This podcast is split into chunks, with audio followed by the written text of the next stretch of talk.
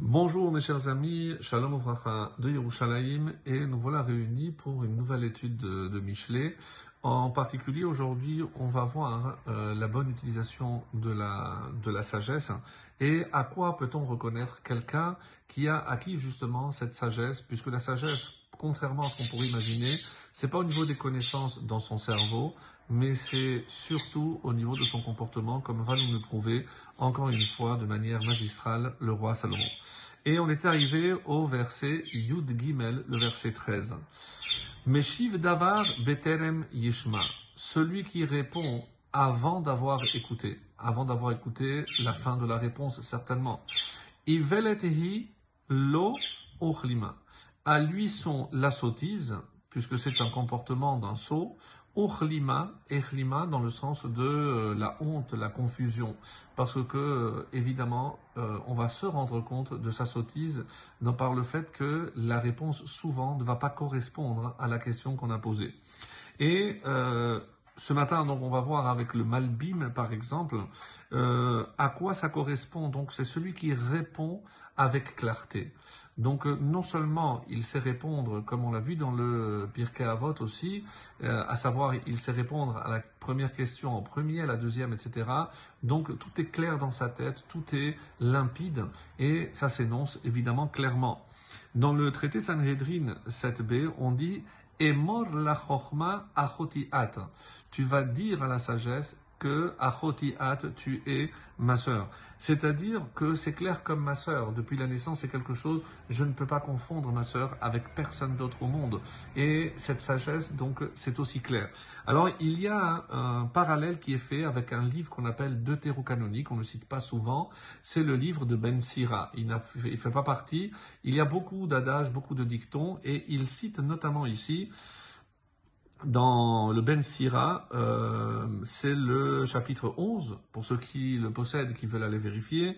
Beni al tashiv davar terem tishma ou betor sicha al tedaber un conseil qui va un petit peu dans ce sens-là.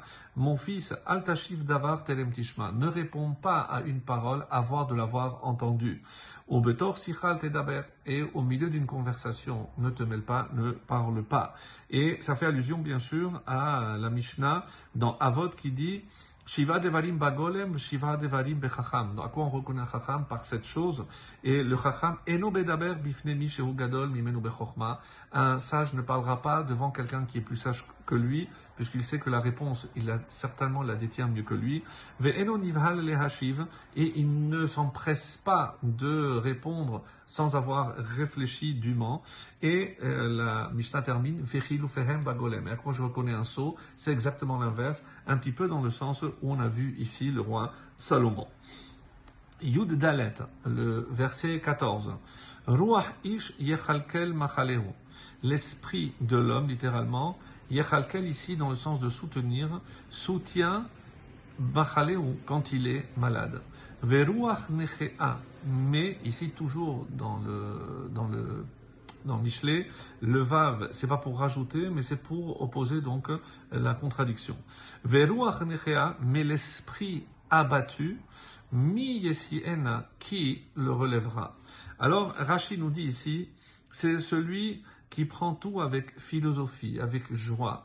Quelqu'un euh, malgré toutes les épreuves qu'il peut subir, eh ben, il, euh, la force de ne le quitte jamais. Et c'est cela, euh, dans ce sens, qu'on peut comprendre, c'est euh, cet esprit positif, de voir toujours les bonnes choses, même dans les mauvaises, eh ben, c'est ça qui le soutient lorsqu'il est malade. Parce qu'il sait qu'il, ben, Hashem, avec l'aide de Dieu, il va s'en remettre. Le, le ride nous dit à quoi fait allusion ici un esprit, euh, on a dit abattu, nich et, c'est généralement lorsque quelqu'un est triste.